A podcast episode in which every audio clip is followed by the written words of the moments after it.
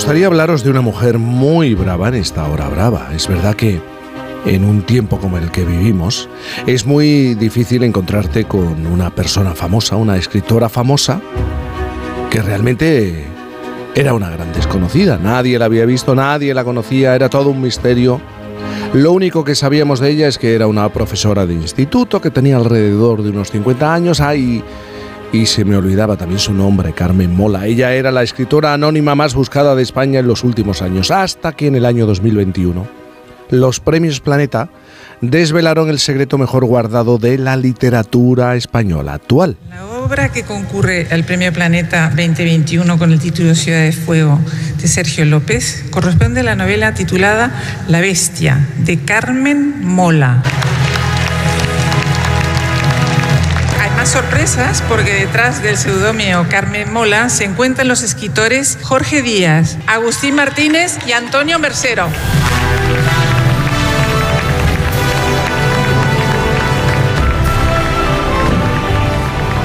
Carmen Mola, que eran los Mola. Tres escritores, tres guionistas, tres amigos que un buen día tuvieron la genial idea de unir su talento para escribir historias juntos. Bueno, lo que hacen los, los guionistas. Esa historia tuvo éxito y tras ella llegó otra y otra y otra.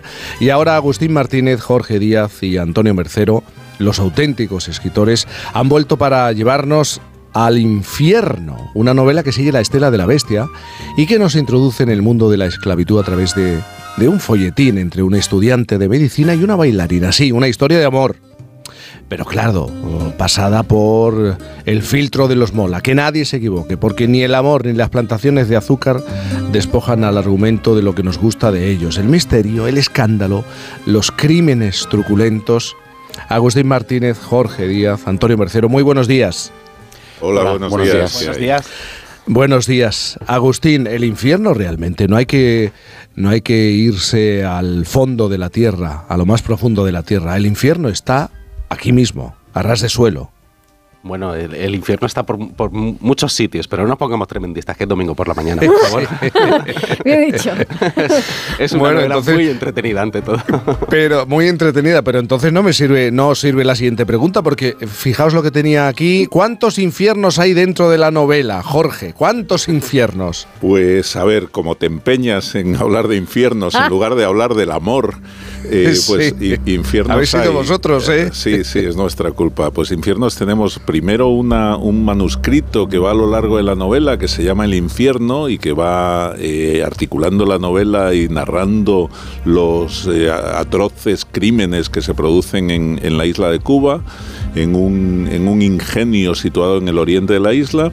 Y después está el infierno de la esclavitud, el infierno de la desigualdad y, mm, muy importante, el infierno del amor, ese, del amor no correspondido o del, o del amor eh, que mm, cuando no se puede estar al lado de la persona amada. Entonces hemos querido reflejar muchos infiernos, pero como te decía Agustín, de una manera muy entretenida. Ya, pero Antonio, es un infierno... A ver, hablar de infierno en la Cuba de aquel entonces, en esa provincia española que era la más glamurosa del momento, donde pues nos encontrábamos palacios, riqueza, una, una vida que crecía al calor de la producción del azúcar, es relativo. Bueno, es relativo, pero a nosotros nos gusta mucho encontrar el reverso tenebroso que, está eh, detrás de los, de los paraísos de ese supuesto maná que era Cuba, que efectivamente era la, provincia más opulenta de España. A La Habana era ir a, un lugar muy rico, de grandes fiestas, de grandes vestidos, de grandes eh, calles llenas de comercio, una vida muy próspera. Pero está efectivamente el infierno de la esclavitud. Yo, como mis compañeros, parece que esquivan la, la, parte estremecedora de la novela, yo la voy a reivindicar. Esta novela tiene algunas de las escenas más estremecedoras que ha escrito Carmen Mola, sin ninguna duda, y están hechas al calor a la vez que se denuncia la esclavitud, porque poca gente sabe que España fue el, una potencia esclavista y el último país europeo de la Europa Occidental en, abolir, en abolirla. ¿Es vuestra novela más cruda, Agustín? Bueno, yo creo que es nuestra novela más ambiciosa, eso sí. Eh, más cruda, es verdad que tiene como lo que contaba Antonio, tiene como. Siempre pensamos que tiene el, capítulo más terrorífico jamás escrito por, por Carmen Mola pero y también creo que es la más ambiciosa, porque de repente estamos metiéndonos en una novela histórica, estamos mezclando un montón de, géneros y también de estilos eh, narrativos, ¿no? De este manuscrito que aparece por en medio, el folletín que protagonizan Leonor y Mauro, y entonces en, ese sentido sí que creo que hemos intentado dar un pasito adelante en, bueno, en el recorrido de novelas que estamos haciendo.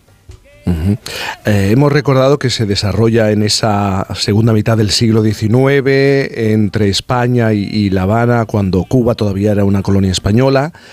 ¿Por qué, fijaos, por qué sigue tan, despertando tanto interés ese lugar, ese, ese espacio, ese punto de la historia en nosotros cuando ha pasado tanto tiempo? Bueno, yo creo que Cuba y España siguen muy unidas. Eh, de hecho, cuando vas paseando por La Habana, eh, te imaginas en Cádiz. Eh, un Cádiz un poco, un poco caído, ¿no? Un poco roto, pero, pero Cádiz. Y yo creo que seguimos muy cercanos y además que Cuba durante muchos años fue la mayor aspiración que tenían los españoles. De hecho, uno de los acontecimientos que contamos en la novela es la de es el, la esclavitud de los españoles, que hubo también esclavos españoles españoles, no solo africanos y, chinos, que les llamaban los culíes, sino que hubo eh, esclavos españoles y era por la fascinación que ejercía Cuba entre los españoles. Eh, iban captadores por los pueblos y les prometían un nuevo, una nueva vida en Cuba y, todos tenían en la cabeza esos indianos que volvían y se hacían esos caserones en el norte de España.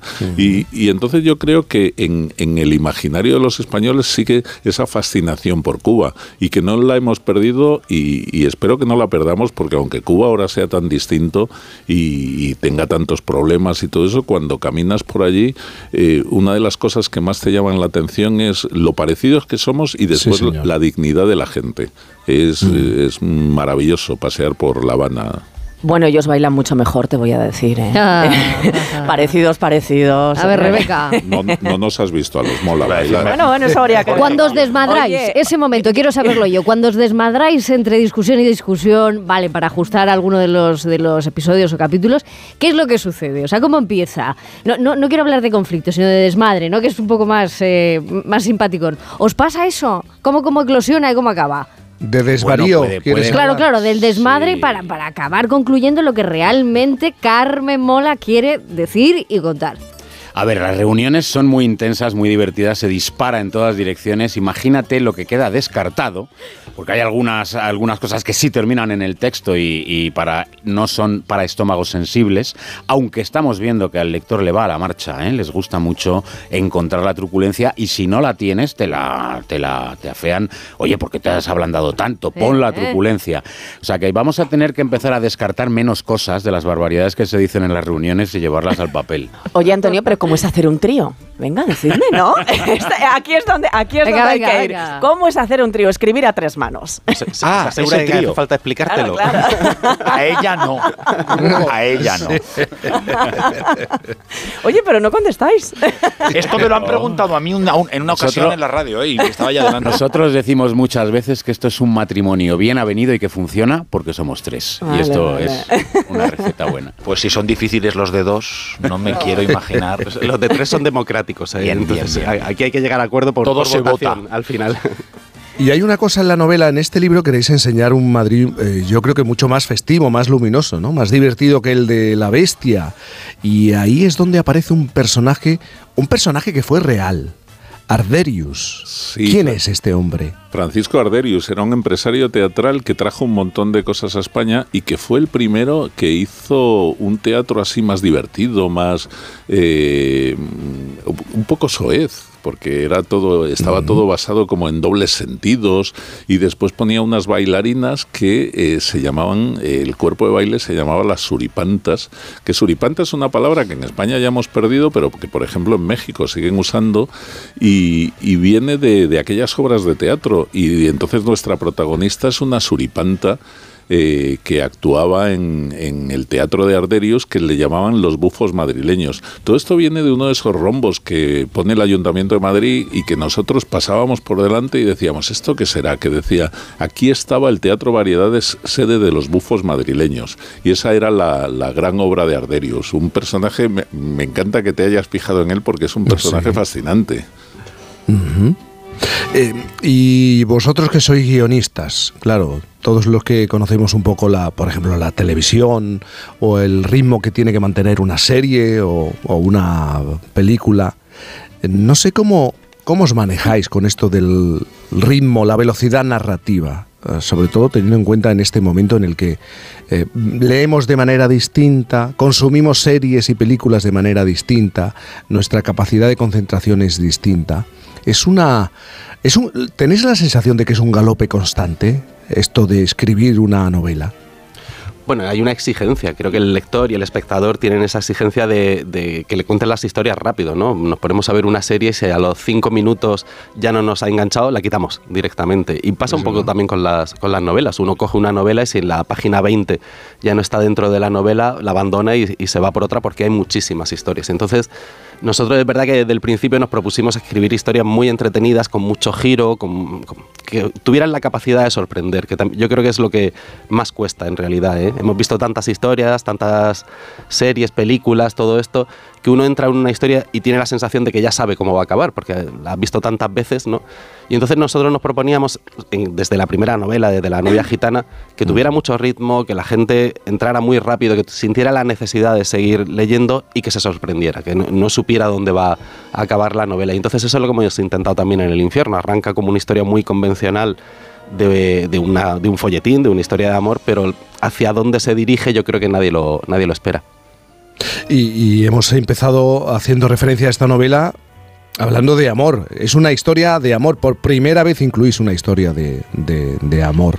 Eh, ¿Requiere o ha sido un ejercicio difícil bueno, eh, yo creo, claro, Carmen Mola se ha enamorado, esta efectivamente es la novedad. Habíamos tenido alguna tramita de amor en novelas previas, pero, pero aquí es la historia protagonista. Eh, es difícil, todas las historias tienen su dificultad, desde luego que sí, porque no la queremos hacer al modo convencional, aunque sí queríamos casi hacer un pequeño homenaje al género del folletín, un pelín denostado, pero que nos gusta mucho, el folletín del 19.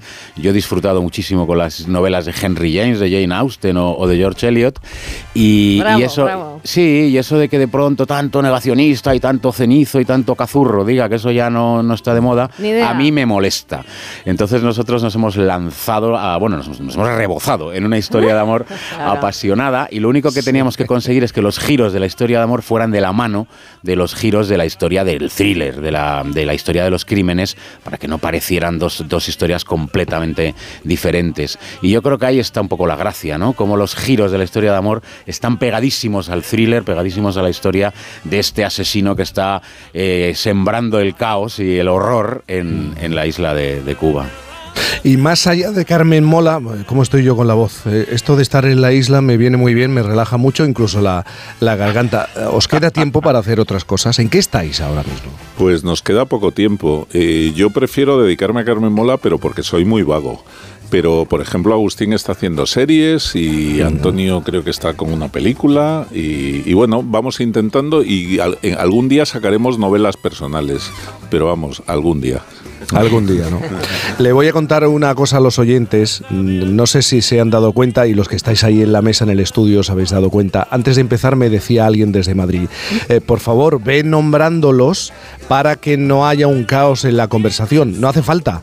Es que tienen tan repartido el, papel, los papeles, que van respondiendo sin necesidad de que yo emplee el nombre de Agustín, de Jorge y Antonio. Esto es la práctica desde, desde el año 2021. Y, eso y además se sientan por orden, casi alfabético. Pero, ha sido casual, ha sido casual. Ah, ya, ya, sí, sí, sí, es no se pisan, lo tienen todo muy trabajado, claro, si es que eso se tiene que notar. Bueno, Agustín Martínez, Jorge Díaz, Antonio Mercero, Los Mola, Carmen Mola, El Infierno, es, su última obra, su última creación. Muchísimas gracias por estar aquí. Gracias a ti. Un placer.